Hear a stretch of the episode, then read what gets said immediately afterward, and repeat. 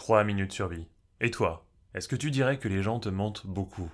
Salut à toi le fan de Lie to Me, l'agent secret infiltré ou simplement celui qui en a marre de se faire arnaquer à chaque fois qu'il écoute les conseils d'un vendeur en boutique? C'est Marian de Guide de survie, guide-de-survie.com. Et là tout de suite, tu écoutes 3 minutes survie. Alors certains chercheurs nous expliquent qu'au cours de l'évolution, l'un des plus grands facteurs de survie de l'individu a été sa capacité à comprendre les dynamiques sociales autour de lui, dans la meute, dans le groupe, la tribu. Et entre autres, il lui fallait comprendre les mensonges. Oui mais toi alors tu en es où?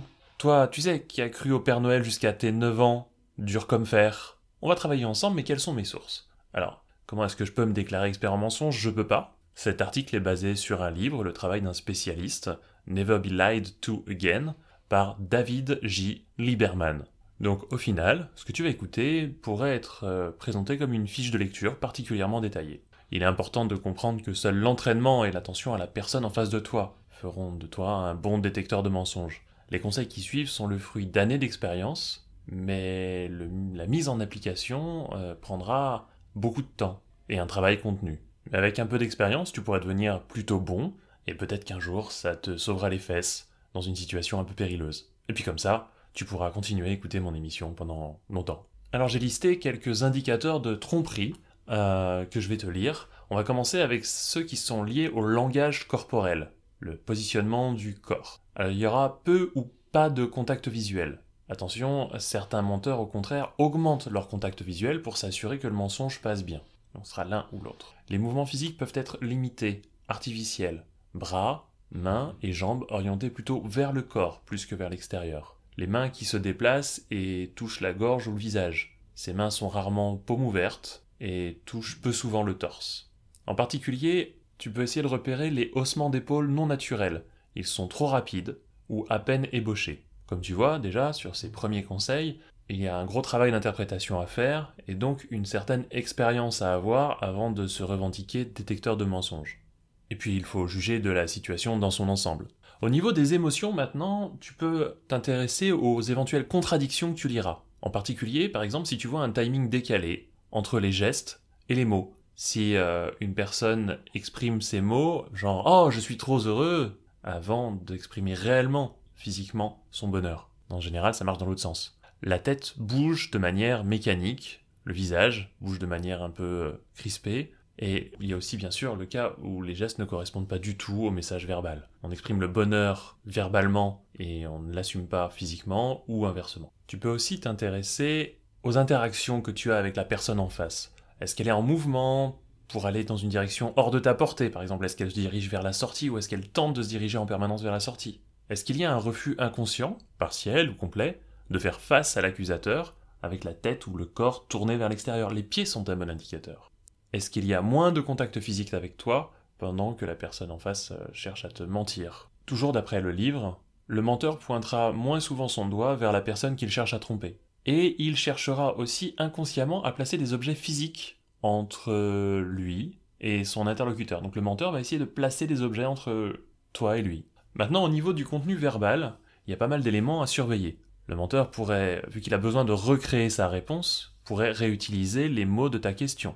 Ça, c'est s'il est pris au dépourvu. S'il connaît bien son histoire, il va vouloir absolument être très clair du début en ajoutant des détails très vite pour ne pas avoir à revenir sur le sujet. Il va essayer de se barricader, donnant l'impression que son avis, sa version est définitive pour pouvoir éviter plus de questions. On connaît le lapsus aussi, mais alors, sachant que je suis un grand sujet au lapsus même quand je dis la vérité, c'est pas toujours toujours un absolu. Il y a aussi cette manière détournée de répondre en dépersonnalisant et en globalisant avec des grands principes, du genre mais tu sais ce que tu sais que j'en pense, voler c'est mal. Comment est-ce que tu peux croire que moi je ferais ça? C'est pas une réponse à la question euh, est-ce que tu as piqué euh, la pomme qui était euh, qui était ici? En cas de silence de la part de son interlocuteur, il est possible que le menteur cherche à se justifier parce qu'il serait un peu plus mal à l'aise. Ça encore, ça dépend des profils. Dans la même famille que la, globalisation et les réponses avec des grands principes, il y a aussi, il ne faut pas oublier, la façon d'éviter la réponse directe avec une réponse implicite. C'est sur mon emploi du temps, monsieur l'agent, j'étais à Paris au moment des faits. Ça ne veut pas dire que j'étais réellement à Paris, ça veut dire que c'était sur mon emploi du temps. Il y a aussi la manière de le dire. En fait, mentir prend plus de temps que de réagir à l'instinct. Il y a une étude très connue là-dessus qui consiste à poser la question à, à des gens en leur demandant Êtes-vous raciste? Généralement, la réponse est non. Mais l'information utile est de savoir combien de temps la personne mettra avant de répondre non. A l'inverse, répondre super vite à une question complexe signifie que la réponse est déjà prête. Est-ce que ça signifie qu'il y a un mensonge? C'est toujours possible. Une réaction de manière disproportionnée à la question, quand on en fait des tonnes, quand on se met en colère sans raison, peut signifier quelque chose également. Dans la manière de parler, il y aura aussi l'abandon des pronoms possessifs. Mon enfant deviendra cet enfant. Une astuce qui me fait sourire là tout de suite parce que j'ai peur de le faire un peu, c'est un rythme plat dans la phrase, monotone. Si la personne doit plus réfléchir pour mentir, il est possible euh, qu'elle fasse des erreurs de grammaire ou qu'elle ait une mauvaise construction de phrase. Si tu veux détecter un menteur, tu peux aussi regarder l'intonation de la phrase. Une phrase, un mensonge, pourra plus sonner comme une question qu'une réponse à l'oreille. La personne met moins d'intention dans sa façon de s'exprimer. Parlons du profil psychologique du menteur. Nous voyons le monde comme un reflet de nous-mêmes. Le menteur, lui, de son côté, accuse facilement les autres de mensonges. Le menteur est centré sur lui-même. Il cherchera moins à se faire comprendre qu'à donner l'impression qu'il dit la vérité.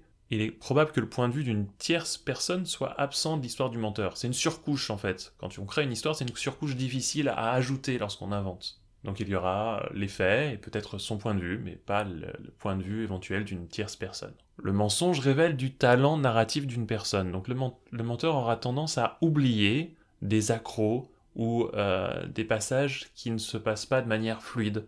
Il n'y aura pas les petits événements de la vie, qui seront, ils seront même moins présents, à moins qu'il s'agisse justement du cœur du mensonge, bien sûr. Toujours à son affaire de créer une histoire, le menteur répondra à vos questions, mais il ne fera pas vraiment la conversation, il oubliera facilement de vous poser euh, des questions à votre sujet. Il sera plus tourné sur lui-même. Voyons maintenant quelques indicateurs génériques du mensonge. Déjà, quand on change de sujet, le menteur est plus relaxé, il est immédiatement de meilleure humeur. Bah oui, ça y est, le mensonge est passé, on peut passer à autre chose. On n'est pas un peu plus zen là maintenant tout de suite? Le menteur peut en faire beaucoup, énormément et en rajouter et surjouer à l'occasion, mais d'une manière générale, il ne s'indigne pas lorsqu'il est accusé à tort. Enfin pas normalement, pas juste un peu. Il faut être vigilant par rapport à des phrases comme pour être totalement honnête ou pourquoi est-ce que je mentirais?